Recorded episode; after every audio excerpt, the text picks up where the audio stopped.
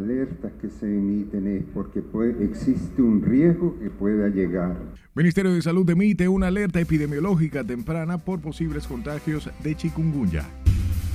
El COVID cumple hoy tres años que llegó a República Dominicana. Continúa dejando secuelas en pacientes. Que investiguen a ver qué rumbo cogió esa niña. Desesperación e impotencia entre familiares y amigos por desaparición de adolescente en el sector Laureña. Arrestan a dos dominicanos y un venezolano con más de una tonelada de cocaína en Puerto Rico. Cantidad de proyectos que deben ser de la atención de todos los eh, señores legisladores. Código Penal, Ley de Fideicomiso y Trata de Personas, principales desafíos del Congreso en la actual legislatura. Los jubilados y pensionados. Profesores anuncian a partir de mañana movilizaciones por reivindicaciones para jubilados y pensionados. JP Morgan confirma política monetaria del Banco Central surte efectos positivos sobre la economía dominicana. Y los muelles de Puerto Plata se preparan para recibir durante este mes de marzo 67 cruceros.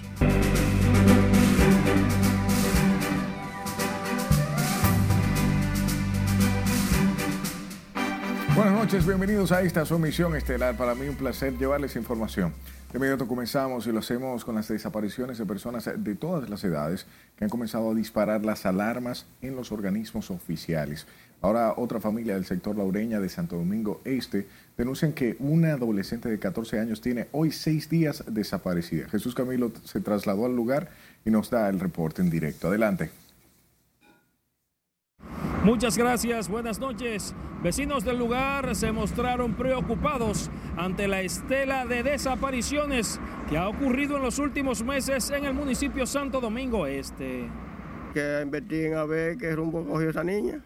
La joven de 14 años, Imel Abigail Hernández Mañón, quien según familiares habría desaparecido el pasado viernes cuando salió de este centro de estudio Madre Teresa de Calcuta alrededor de la una de la tarde.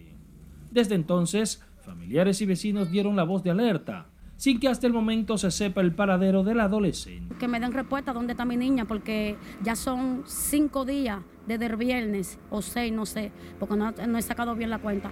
Pero necesito información porque estamos desesperados, la familia, su papá, sus abuelos, eh, todo lo que queremos esa niña, estamos desesperados, no dormimos, no comemos bien, mire cómo yo estoy, estoy demacrada. Ella dice que estaba ahí en la escuela estudiando y cuando despacharon, todos, todos se fueron y ella dice que no aparece.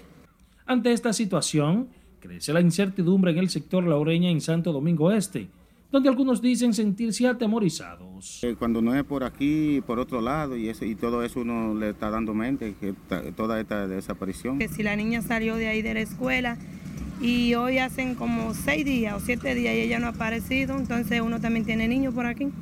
Los familiares, en medio de su incertidumbre, demandan de la Policía Nacional agilizar la búsqueda del adolescente que se suma a la larga lista de desaparecidos en el país. Aseguran que mañana jueves redoblarán la búsqueda a fin de dar con el paradero del adolescente. es lo que tengo hasta el momento. Retorno contigo al set de noticias. Gracias Camilo. Pasamos con un caso al que hemos dado seguimiento. El niño Frainer Ciprián Montero, de cuatro años de edad, desaparecido hace 27 días en el sector Valiente en Santo Domingo Este, mantienen un estado de desesperación e incertidumbre a sus familiares y amigos, quienes piden a las autoridades hacer el mínimo esfuerzo por encontrar al pequeño. Ana Luisa Peguero con el reporte. Yo entiendo que ellos no han hecho, para mí ellos no han hecho nada. Los días pasan y nada se sabe de Freiner. A casi un mes de su desaparición ruegan porque aparezca sano y salvo. En este pequeño espacio solo quedan latentes los recuerdos del infante, quien con sus travesuras y sonrisas llenaba la humilde vivienda de paz y alegría. El domingo, eh, el, papá tuvo, el papá del niño estuvo hablando con, el policía. Entonces él le puso en voz alta. Entonces le dijo que con Dios mediante hoy le iba a decir y todavía nada. Ya nosotros, donde quiera que nos dicen, ah, que, que vimos un niño que se parece a ese, ya nosotros arrancamos. Ya yo estoy ya que yo ya no me queda, pero no puedo rendirme. No puedo rendirme. Ya el ánimo que me queda y la fe, que no la pierdo. Aquí no pierden la fe. Aunque la tristeza les embarga incesantemente desde aquella tarde cuando Freiner desapareció, dicen que todo cambió. Y el que está en Cristo, nueva criatura ahí, se llena de fortaleza. Pero el, por el amor de Dios, que nos den una respuesta. Que nos digan sí o nos digan no. Para estar nuestro pueblo, nuestro barrio, tranquilo. Ya no es por falta de búsqueda ni por, ni por falta de oración. Ya lo que está pasando ya está en manos de las autoridades. Que nos den a nosotros respuesta de ese niño. Quien sea que nos den respuesta. Eso es lo que nosotros queremos. Con la gloria y la honra del Señor, queremos respuesta del niño. Desde la misteriosa desaparición de Freiner Ciprián Montero, sus familiares no han tenido vida. Afirman que además de su dolor e impotencia, les extraña sobremanera que ninguna autoridad se haya interesado en encontrar al pequeño. Ana Luisa Peguero, RNN. Y un hombre que había sido reportado desaparecido fue encontrado tres días después en el área de neurocirugía en el Hospital Darío Contreras con tres fracturas en una pierna y traumas diversos, por lo que sus familiares sospechan pudo haberse tratado de una golpiza propinada por delincuentes para atracarlo. Parientes del señor Juan Álvarez Ramos, de 49 años de edad, informaron que él mismo salió de su lugar de trabajo en un colmado del sector Almarrosa II Santo Domingo Este la noche del domingo pasado a las 9 de la noche y fue localizado el martes en el hospital. Álvaro Ramos se encuentra recluido en una habitación normal del Hospital Darío Contreras al cuidado de sus familiares hasta tanto se recupere de los golpes que presenta en varias partes del cuerpo. Cambiamos el tema. El Ministerio de Salud Pública informó que suman 88 los nuevos casos de cólera en el país, incluyendo los cinco casos sospechosos registrados en los sectores de Villas Agrícolas, San Domingo Sabio y Villa Francisca. Con más detalles, Juan Francisco Herrera. Porque ahora en totalidad tenemos 88 casos. Continúan detectándose nuevos casos sospechosos de cólera en barrios del Distrito Nacional. Según el viceministro de Salud Colectiva Eladio Pérez, Villas Agrícolas, Domingo Sabio y Villa Francisca se han reportado cinco casos que podrían ser de la enfermedad. Lo que tenemos, ha habido una disminución, pero recalcamos, no debemos bajar la guardia. Pero como tienen... Marcos Matos y sus padres residen en villas agrícolas y padecieron del cólera según ellos. Narran todo lo vivido durante el contagio de la enfermedad. Yo duré ocho días, la mamá mía duró como siete y el señor, que se le complicó la cuestión por la presión y eso, duró como 14, el viejo mío, y aún un señor mayor de 90 y pico de años. En estos barrios esperan que se intensifiquen los programas de vacunación para evitar el contagio del cólera. Sí, cuando sucedió el hecho, ellos pasaron por aquí con la campaña casa por casa, con el brochure, pero no vimos, eh, no han regresado. Eh, ¿Han venido las autoridades a alertar, a hacer operativos? no me he dado cuenta. Es importante que se haga. Yo creo que sí, porque por aquí hay muchos niños y mucha gente.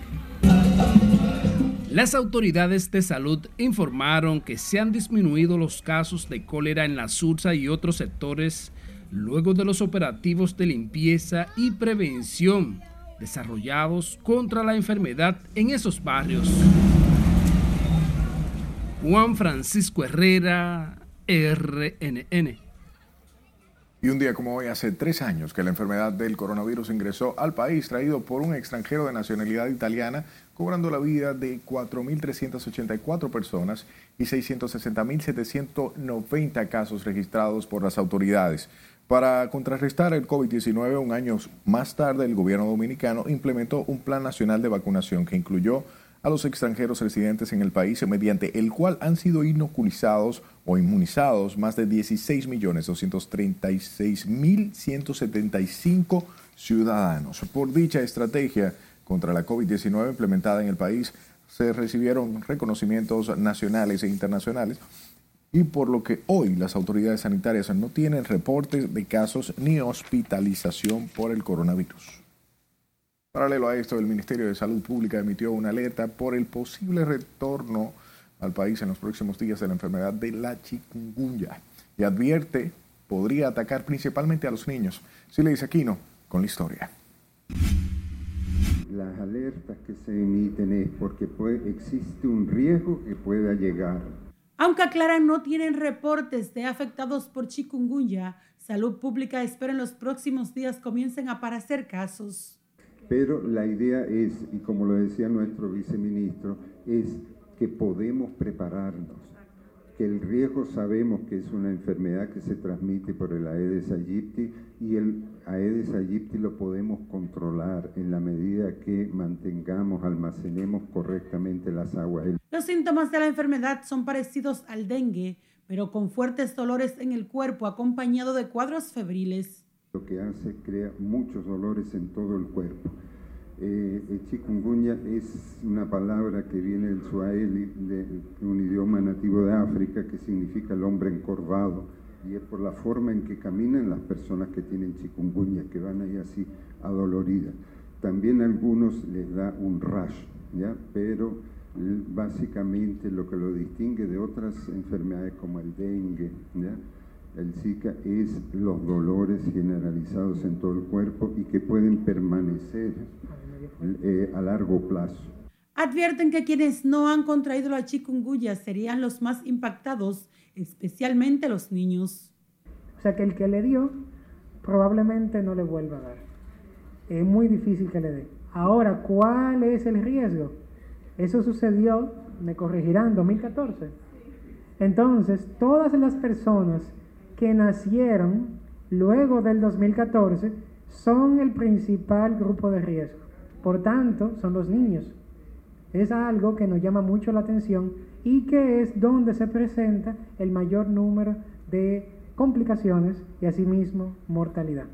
El último brote de chikungunya detectado en el país fue en el 2014, confirmándose en los primeros seis meses más de 429 mil casos.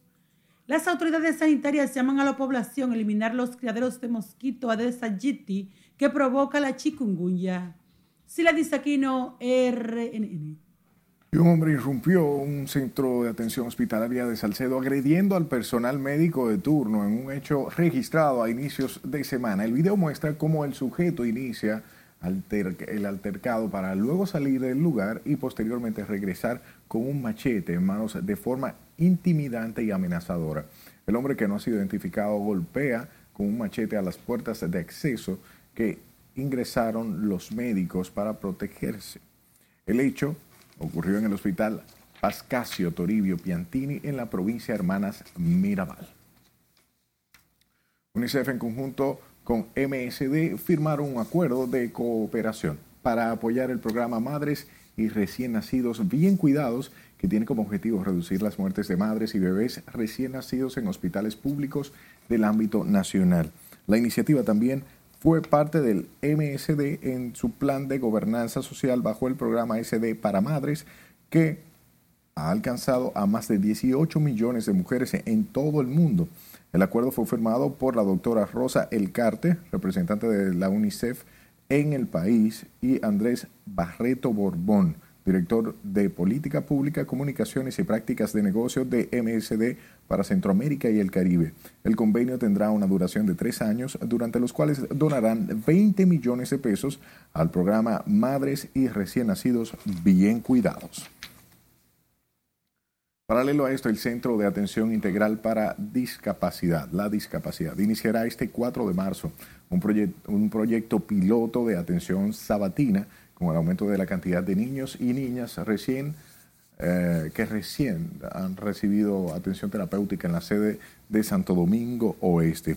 De los niños y niñas que inician su plan terapéutico, 42 tienen trastorno del espectro autista y dos síndromes de Down. Cada uno de ellos recibirá atenciones de acuerdo al plan terapéutico diseñado por los especialistas del CAIT. 44 niños y niñas procedentes del este del país recibirán esta primera etapa terapia, mientras que otros 21 están siendo evaluados para ser incluidos en el plan piloto de un total de 99 niños y niñas del este que permanecían en lista de espera.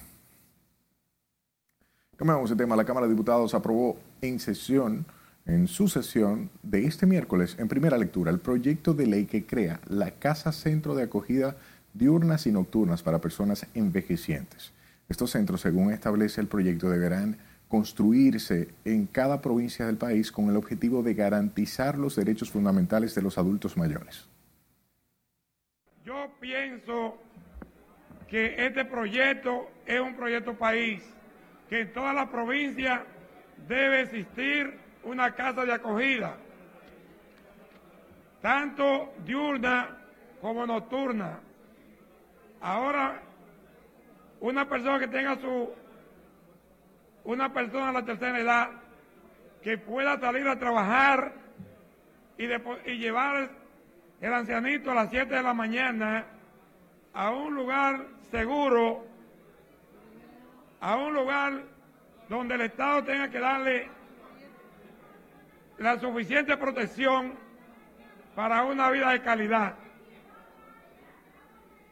O en la noche, personas que no tengan donde vivir y puedan estar seguros allí, donde tendrán todas las alimentaciones, todo el cuidado médico, todos profesionales que se dediquen al cuidado de nuestro, de nuestra persona de la tercera edad. La iniciativa del legislador Dionisio de la Rosa establece además la implementación de políticas públicas integrales, reafirmando su dignidad y garantizando la protección de los derechos como un techo seguro que responda a las necesidades básicas de los adultos mayores. Obtenga esta y otras informaciones a través de nuestro portal rnn.com.de, al igual que la red de su preferencia, solo busque nuestro usuario, arroba noticias rnn. Sus denuncias son importantes, por eso envíelas a nuestro número de WhatsApp 849-268-5705 y escúchenos en podcast. Estamos en Spotify, Apple Podcasts y Google Podcasts como Noticias RNN. Es tiempo de nuestro primer corte de la noche. Al volver, incautan embarcación que pretendía llevar a Puerto Rico más de mil kilos de cocaína. 550 mil tarjetavientes. Además, por seguridad cambiarán bandas de tarjetas Supérate por un chip. Y el Instituto de Aviación Civil le recuerda a dueños de drones que la operación de estos aparatos está regulada. Ya regresamos.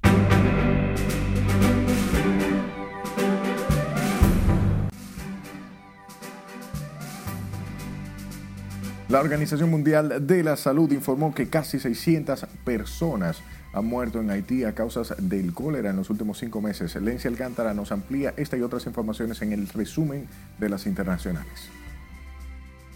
Desde la reaparición del cólera en Haití en octubre del año pasado, 594 personas han muerto a causas de la enfermedad, según un informe publicado este miércoles por la Organización Panamericana de la Salud el país registra un total de 33.185 casos sospechosos en los 10 departamentos geográficos de esa nación y 2.398 confirmados, lo que representa un aumento de un 5% de los casos sospechosos y del 3% de los casos confirmados en los últimos siete días.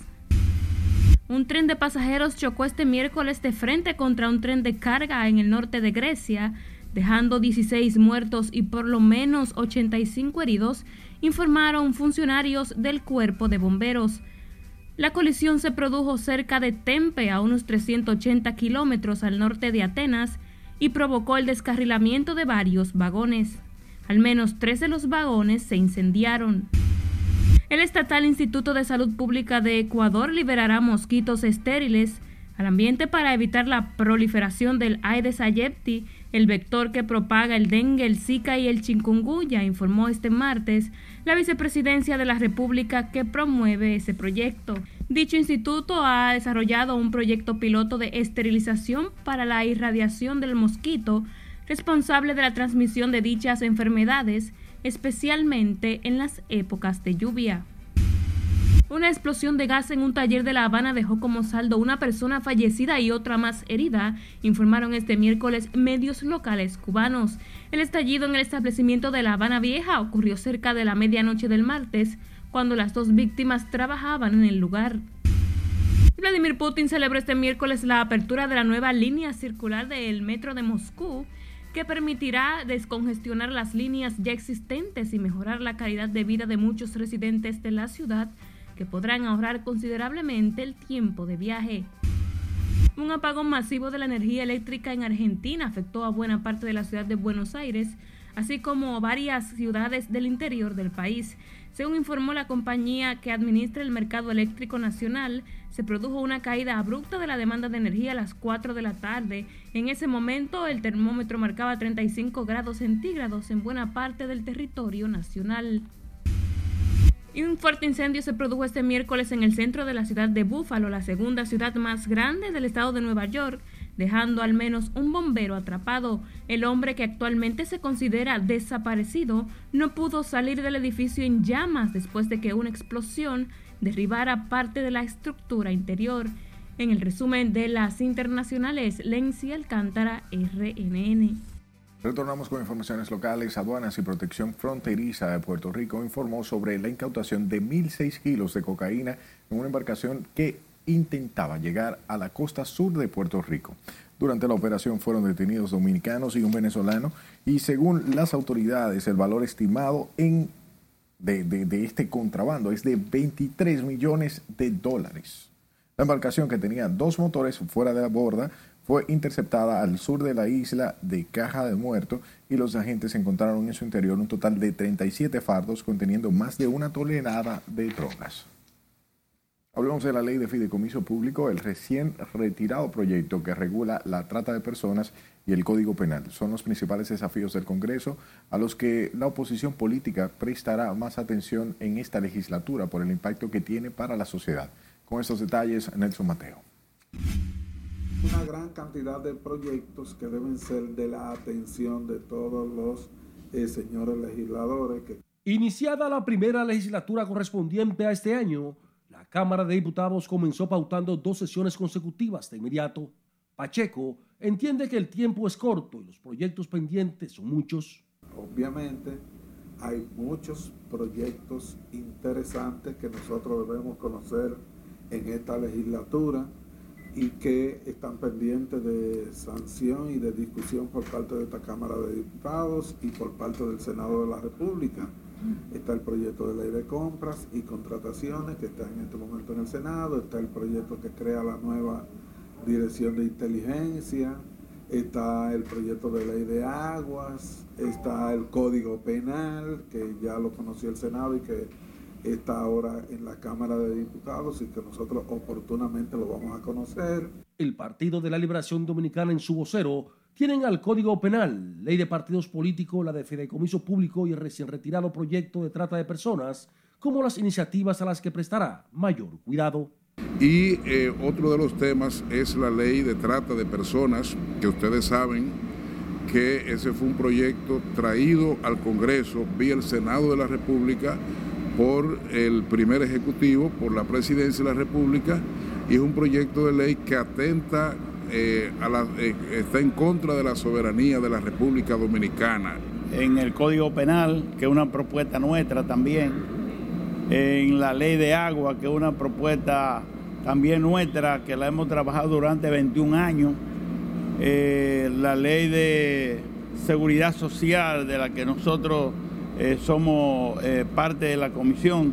Son tres leyes importantes, tres leyes país.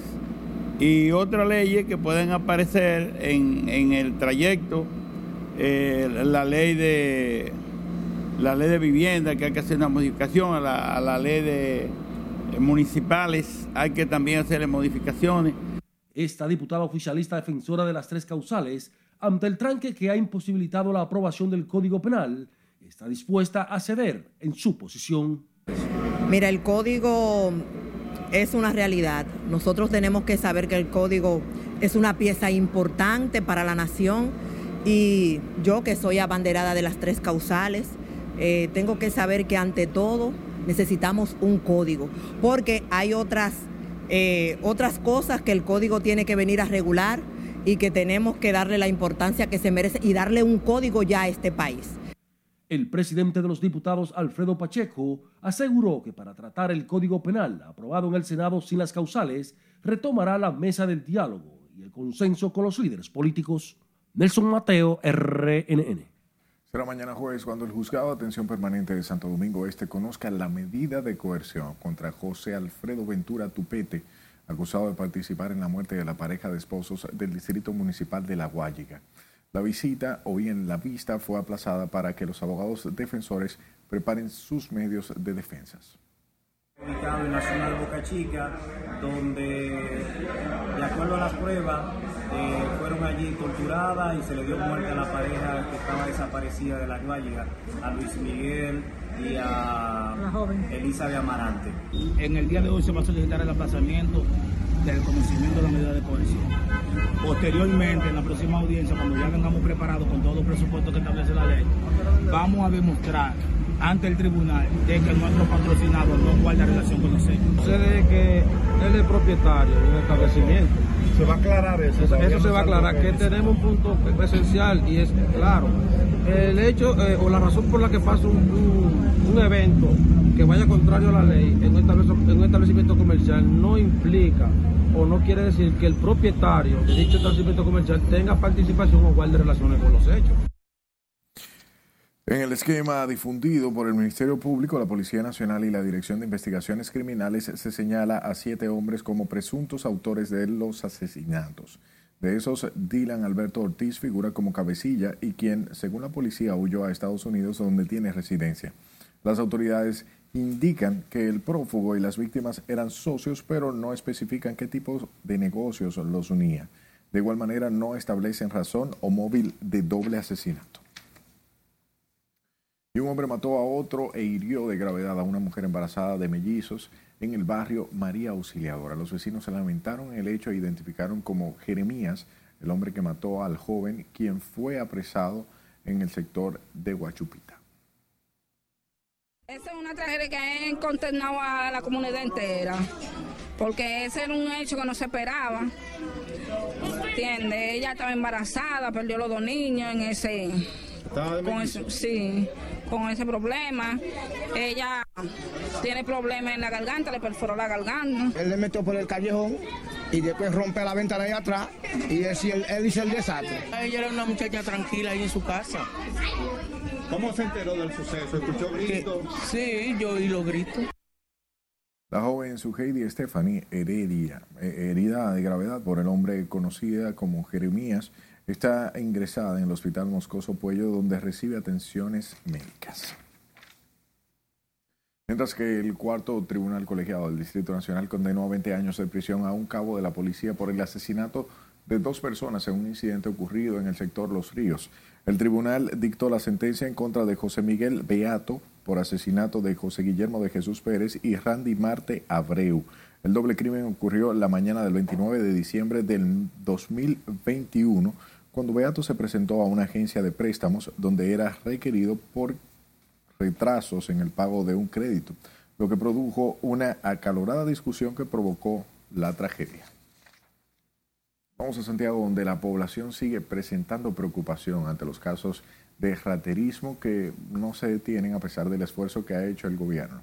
Nos cuenta Junior Marte. Una niña así abriéndome la puerta, me quitan y me encañonan y la, tienen, la pusieron nerviosa.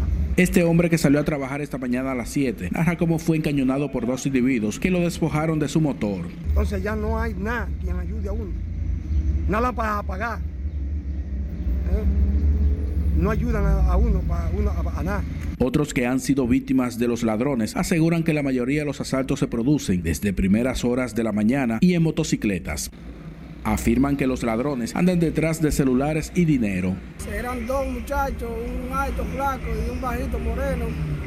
Atacan a mi esposa, a la hija mía y a una vecina. Porque si eso es a nosotras que estamos por lo menos tratando de conseguir el peso del día a día para mantener nuestra familia, que pagamos casa, pagamos todo, no están haciendo eso entonces supuestamente di que la delincuencia la están combatiendo, pero no sé cómo. Algunos ciudadanos entienden que las autoridades deben aplicar mano dura contra los rateros que ponen en peligro la vida de gente honesta. No, no, eso es lo que hay que limpiar. E-, ese que vive del mundo, ojalá sea hijo de uno. Lo que hay que limpiar es los ladrones, porque este paísito lo que está es cundido. Y la policía aquí tampoco hace nada, más hacen unos bultos. 80 huyendo ahí. Y los ladrones por otro lado acabando. Y unirnos todos para que esto podamos salir a flote, porque si no, lamentablemente esto está fuerte. Pero que tenemos que comenzar desde casa. Uno teme de todo por su vida, principalmente. Uno tiene que andar asustado y espantado. Este sacerdote define la situación como alarmante y denuncia existen bandas organizadas que deben ser enfrentadas. Hay una delincuencia organizada y hay una cosa que es imprevista, así usted ve. Entonces necesitamos para la seguridad ciudadana que las autoridades, básicamente el gobierno, las, la Policía Nacional, y los cuerpos de, de, seguridad pues se esmeren más. Los hechos se registran en Jacagua, Cienfuegos, Altos de Rafey y otros sectores populares, por lo que sus residentes exigen mayor atención de las autoridades. En Santiago, Junior Marte, RNN. La administradora de subsidios sociales anunció este miércoles el cambio de tarjetas de banda por tarjetas con chip para los beneficiarios del programa Superate para de esta forma fortalecer el proceso de transacción de los usuarios. Catalino Correa, director de la entidad, explicó que este cambio responde a un fortalecimiento a las transacciones que ejecuta el gobierno a través de los subsidios sociales. Este plan seguirá expandiéndose a nivel nacional hasta completar el millón quinientos cincuenta mil tarjetavientes del programa Superate.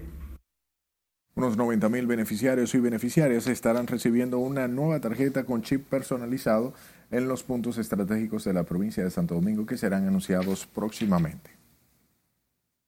Cambiamos de tema. El Instituto de Aviación Civil recordó a los propietarios de drones que su operación está regulada para asegurar su uso correcto y evitar que representen un riesgo de seguridad o afecten el derecho de la privacidad indica que el reglamento sobre requisitos de registro y etiquetado de aeronave pequeña establece que para operar un dron supere las 4.4 libras se requiere un permiso que debe ser solicitado a toda persona que utilice el equipo. El IDAD aconseja a los interesados comunicarse con esta entidad para registrar el equipo y obtener la matrícula correspondiente para utilizarlo de manera permanente en las áreas que no estén restringidas por las autoridades. Tomamos el tema nuevamente. El dirigente del Partido Revolucionario Moderno, Guido Gómez Mazara, fijó su posición sobre el discurso de rendición de cuentas del tercer año del gobierno del presidente Luis Abinader. Gómez Mazara cuestionó el costo de la canasta familiar y otros aspectos en los que aseguró no coincide con el mandatario. Modelo democrático dominicano no solo puede ser votar cada cuatro años es mejorar sustancialmente los servicios públicos, la educación, la salud, la seguridad.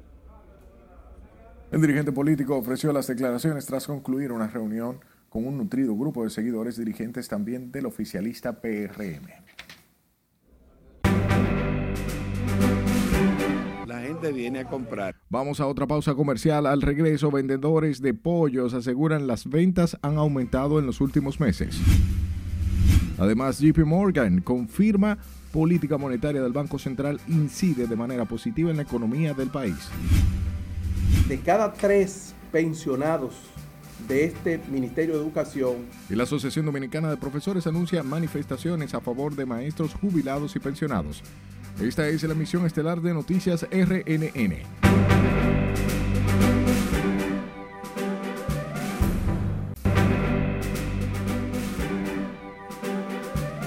Muchas gracias por su tiempo. Comerciantes, vendedores de los mercados populares y consumidores reaccionaron este miércoles a los pronunciamientos del presidente Luis Abinader en su discurso de rendición de cuentas concernientes al pollo, sus precios, estabilidad y la comparación de los últimos años sobre el consumo de la carne blanca. María Ramírez hizo este reporte. En los mercados populares de la capital, la carne de pollo, la de mayor consumo de los dominicanos, sigue dominando las ventas. Esta tesis es reforzada por los comerciantes que aseguran se ha incrementado hasta en un 33% en los últimos meses. Los mercaderes no refutan el aumento de la demanda. El consumo de pollos era de 15 millones de libras de pollo en el año 2020 y 2021. Actualmente está en 19 millones de unidades de pollos mensuales, por lo cual se ha incrementado alrededor de un 33% el consumo de pollo en República Dominicana. La gente viene a comprar, esa es otra pregunta, la gente viene a comprar, pero está pagando más caro. por la falta de importación de la parte de pollo. En su tercer discurso de rendición de cuentas, el presidente Luis Abinader reflexionó e hizo una comparación entre lo que se podía adquirir en el 2011 y el 2023 con el salario mínimo. Apuntaba que con 16.262 pesos dividido en un precio promedio de 83 pesos la libra de pollo, los dominicanos pueden adquirir 196 libras. Los precios no se pueden comparar a través de, los tiempos, han habido eh, muchas cosas malas, la pandemia no nos ayudó, la guerra, todo ha sido afectado y realmente porque tenemos que ver es como la buena intención de los gobernantes. Y yo creo que ha habido buena intención y además considero que si no hubiese estado él ahí y, y otra persona hubiese estado, las cosas hubiesen estado peor. La llamada carne blanca mantiene desde mediados del 2022 una estabilidad de los precios. La venta se da entre los 70 y 85 pesos la libra, esto dependiendo de la zona donde se realice el negocio. Aumentar la producción y poner control de precios. Y hacer lo que los norteamericanos hacen y que nos quieren impedir que hagamos, es subsidiar a los productores. Para otros consumidores, el gobierno debe concentrar los esfuerzos en lograr la estabilidad generalizada de los productos evitando la especulación con los de primera necesidad. La Asociación Dominicana de Apicultura aseguró que para el primer trimestre del 2023 habrá un incremento de 2.7 millones de unidades adicionales, cifra sin precedente en la producción nacional, fruto de la unidad y el compromiso del sector. Margaret Ramírez, RNN. Y la prestigiosa empresa financiera JP Morgan Chase confirmó en su más reciente perspectiva económica que la política monetaria restrictiva que viene implementando el Banco Central de la República Dominicana a través del incremento de las tasas de interés están surtiendo el efecto que se esperaba.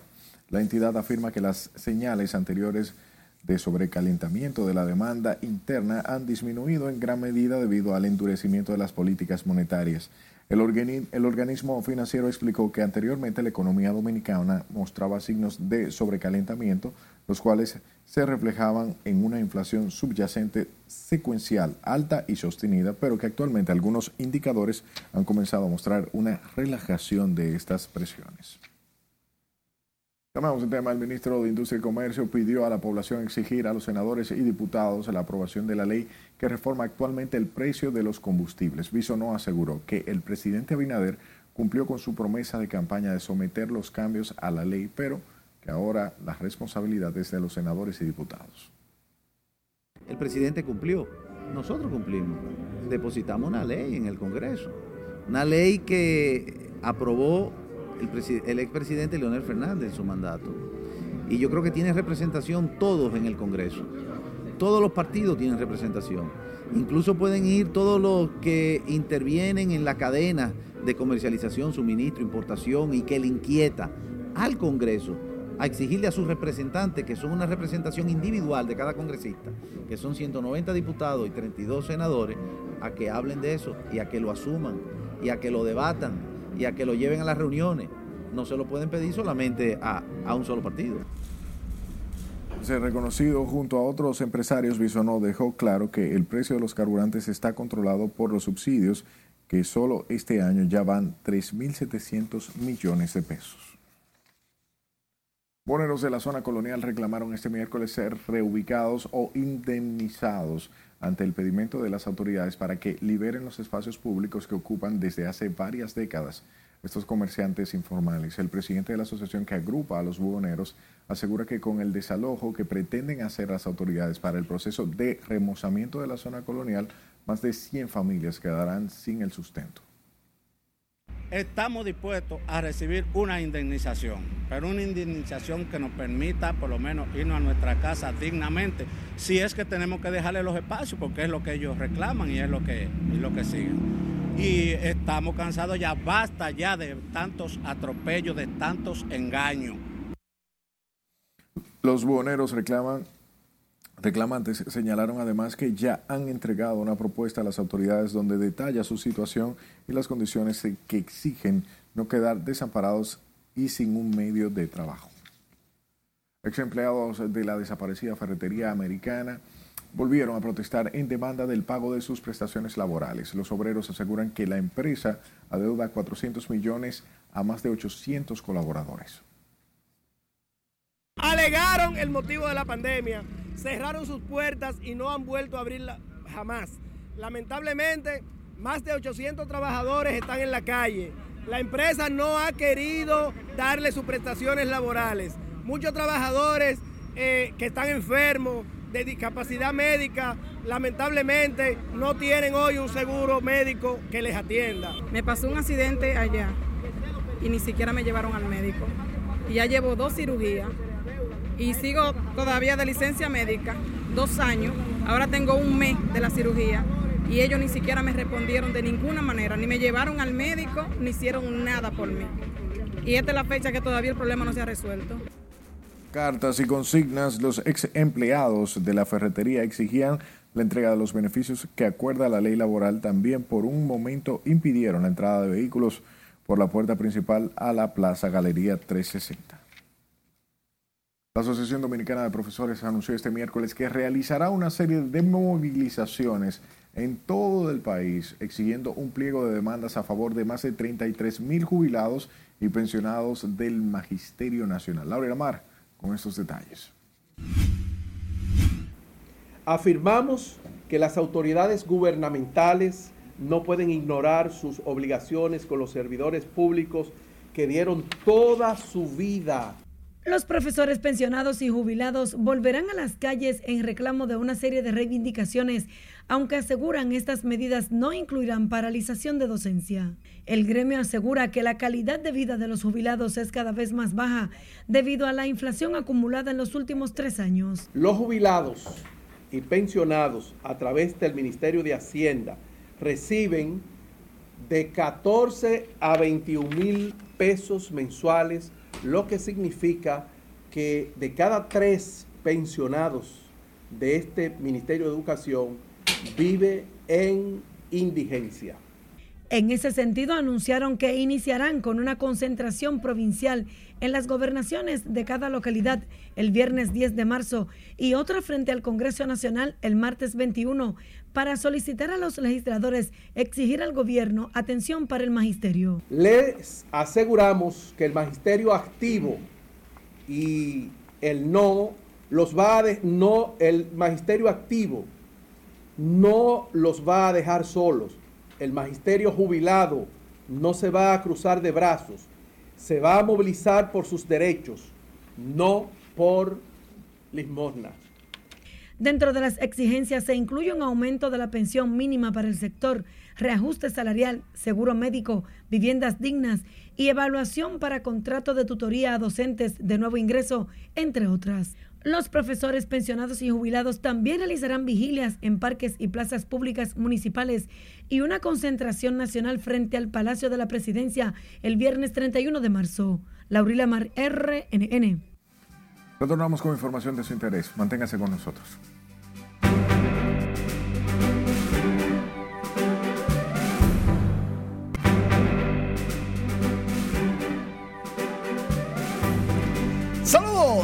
Muy buenas noches. Iniciamos la entrada deportiva hablando de los dominicanos en la pretemporada de los Juegos de Exhibición de las Grandes Ligas. Y ahí está Ronnie Mauricio. Conectó su tercer cuadrangular de la pretemporada con los Metros de Nueva York que están maravillados con el dominicano. Ese, ese es el MVP de la Liga Dominicana de Béisbol Invernal. Ese de los Tigres del Licey Mauricio dando de qué hablar otro que comenzó la zafra, O'Neill Cruz para corto de los Piratas de Pittsburgh. Ya le han hecho varios programas analizando cuál es el tope para el 2023 de O'Neill Cruz. Este muchacho va a estar en los titulares. Bueno, Nelson Cruz la mandó al marro de Montecristi, este sí sabe. Nelson gerente general del clásico y también jugador. Pero hablando del clásico, los muchachos están seteados. Si por los palos que están dando es Julio Rodríguez ya se estrenó, van a tener que ganar la dominicana, pero hay, hay que emplearse a fondo. Hablando de gran stand, o sea, de paradas en el home. Emmanuel Valdés conectó cuadrangular Y de una vez comenzaron a compararlo con Juan Soto. Pero no es mentira, no es una comparación vaga. Es que Emmanuel Valdés batea igual, tal cual que Juan Soto. Y después de ese cuadrangular, como que la gente comienza a, decir, los analistas, que si es el clon. Por otro lado, Max Scherzer es el pitcher más inteligente de todos. Usa el reloj de picheos a su beneficio. Apura a los bateadores y en 27 segundos ponchó a ese, a Joey Meneses. Porque el bateador tiene que estar en la caja de bateo en los primeros 8 segundos de los 15 del pitcher. Y él, inteligentemente, no bien se está parando el bateador y él está lanzando. Sabe mucho más Scherzer. Manny Machado hizo algo que pocos, pocos sacrifican. Sacrificó dinero para ganarlo primero, para que los padres de San Diego puedan firmar otros estelares de alta gama. En vez de ganar 30 millones en el 2023 y 24, va a ganar 13. Y en vez de ganar 30 en el 25, va a ganar 21. Eso es para que los padres tengan posibilidades de conseguir otros jugadores. Y le van a dar un bono de 45 millones por firmar, pero solamente 10 en el 23. Y en los últimos 7 años le van a dar 5, 5, 5, 5. Qué bien, man, qué bien. La Norseca anuncia que firmó un contrato para usar las bolas Mi Casa por los próximos 8 años. Está asegurado ya el abastecimiento del voleibol Norseca. En la página web de rnn.com.de tenemos muchas informaciones de primera mano. Por ejemplo, María Dimitrova y Larry Aracena clasificaron a los Juegos de San Salvador. Djokovic avanza a cuartos de final de Dubái. El escogido reunió a todos sus jugadores de Arizona y los invitó a un junte, a un teteo en americano. Los pilotos de la Fórmula 1 del 2023 están listos para arrancar. Y tenemos grandes e interesantes reportajes sobre nuestro baloncesto, nuestro, nuestro dominicanos, Manny Machado, Tatis Jr., pero también, lo más importante es que este jueves a las 3 de la tarde, el presidente de la República Dominicana, Luis Abinader, va a recibir al equipo dominicano de baloncesto que clasificó para el Mundial. Ya le anunciaron 3 millones de regalos. Pero entre todos. Para todos es un buen dinero de todas formas. No, no creo que son muchos. Muchos serían si me incluyen. Pero vamos a estar ahí, vamos a estar pendientes. Una cosita, una, para los refrescos. Lo único es que yo no sé en qué posición voy a estar en ese equipo, porque como que no tengo mucha estatura. En la banca. No, en la banca no me gusta. Hablamos. Quizás tesorero. Cuídate. Hablemos del Monseñor Freddy Bretón Martínez, arzobispo metropolitano de Santiago, quien inició su reflexión en la Ultrella Arquidiocesana, que organiza el primer miércoles de cada mes el movimiento de cursillos de cristiandad. El católico ratificó la importancia del evento religioso que forma parte de las actividades previo al inicio de la Semana Santa. Monseñor Bretón Martínez encabezó también la celebración de la Eucaristía, acompañado de obispos auxiliares, eméritos y sacerdotes. Estuvieron presentes los prelados César Curiel de Moya y Juan José Guerrero, director y subdirector del Movimiento de Cursillos de Cristiandad.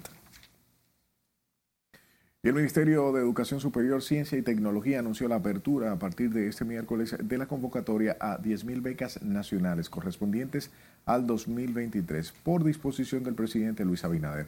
El ministro Franklin García Fermín aseguró que el programa que lleva a cabo debido al interés del presidente Abinader para beneficio de los jóvenes dominicanos y contribuir así al desarrollo social, económico y cultural con estas becas. Estamos haciendo el lanzamiento oficial de la convocatoria a esos buenos hijos de nuestro país en quienes sus familiares cercanos y la sociedad dominicana tienen cifradas sus más preciadas esperanzas. Nunca antes un presidente se había preocupado tanto por las generaciones futuras, especialmente en lo que respecta a la formación, a la capacitación y a la educación. que las becas están dirigidas a 10.000 jóvenes de escasos recursos que serán beneficiados gracias a la mano amiga del gobierno dominicano y podrán ver realizados sus sueños. El acto se llevó a cabo en la Biblioteca Pedro Mir de la UAS, donde estuvieron presentes además estudiantes, autoridades educativas y demás funcionarios.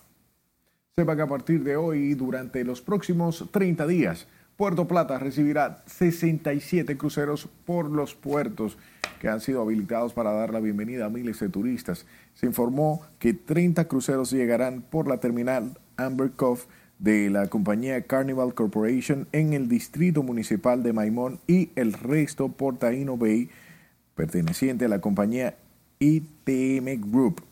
Las autoridades estiman que el 2023 será el mejor año de la historia de esa industria, lo que sin duda convierte a República Dominicana en uno de los principales hubs de cruceros de todo el Caribe. Hablamos del Ministerio de Cultura, quienes informaron que el malecón de Santo Domingo, así como parte de la avenida del puerto, permanecerán cerrados desde las 8 de la noche del sábado hasta las 6 de la mañana del próximo lunes a través de un comunicado, el organismo manifestó que el cierre de estas vías es para facilitar los trabajos de acondicionamiento para la celebración del desfile nacional del Carnaval del 2023 que tendrán el próximo 5 de marzo, este domingo 5 de marzo a partir de las 12 de la tarde. El tramo que permanecerá cerrado es el comprendido entre el puente flotante y la avenida Abraham Lincoln durante un periodo que permanecerá cerrado. Solo se permitirá el acceso peatonal.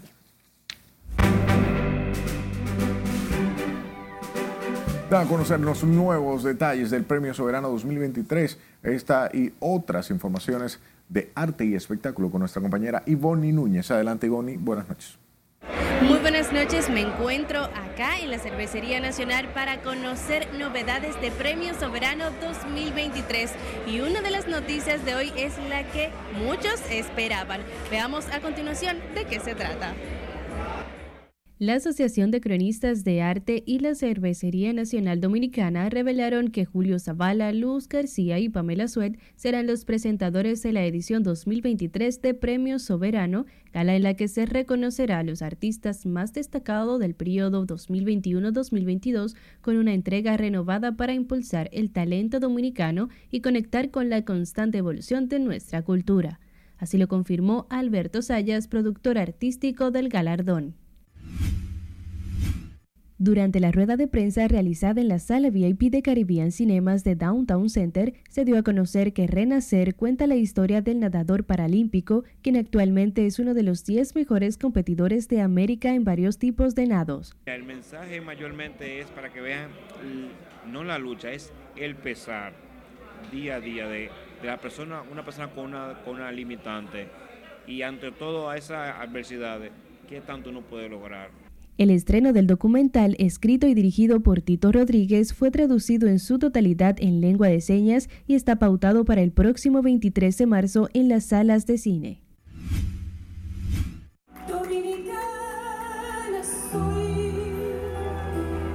Miriam Cruz, Sergio Vargas, Handy Ventura, Fefita La Grande y Cristian Alexis, cinco voces que honran la canción dominicana, derrocharon su talento y carisma en la más alta exaltación del orgullo patriótico que se realizó este 27 de febrero en el Teatro Nacional Eduardo Brito de la mano del Instituto Duartiano. En el corazón de Quisqueya, Mi música es mi bandera se alzó bajo la producción artística del productor Chiqui Haddad y la dirección musical de Henry Jiménez. Fernando Villalona registró en la Onda Nacional de Derecho de Autor su obra musical de más de 50 años de carrera artística. El Mayimbe, al igual que otros artistas de su generación y de antes que por desconocimiento nunca llegaron a registrar sus creaciones musicales, derivó en que no sean los beneficiarios plenos de los derechos patrimoniales y morales de las mismas.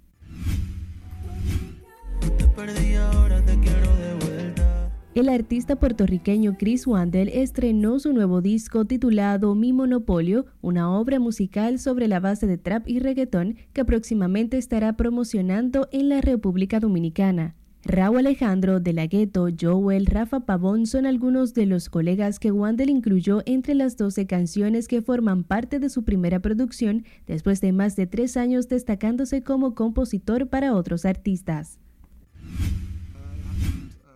El rey Carlos III retiró a su hijo Enrique y a su esposa Meghan, ahora instalados en Estados Unidos, el uso del Fromburg Cottage, su residencia en el Reino Unido, tras la publicación del polémico libro del príncipe. El Palacio de Buckingham envió un aviso de expulsión a la pareja que en 2020 se fue del Reino Unido y desde entonces ha multiplicado los ataques contra la familia real. Y bueno, según informaciones, el rey Carlos III aún no ha puesto una casa para los duques de Sussex, así que no tendrán dónde quedarse en sus paulatinas visitas. Hasta que diversión, que tengan un feliz resto de la noche. Gracias, Bonnie, por las informaciones y las gracias siempre a usted por su atención. Buenas noches.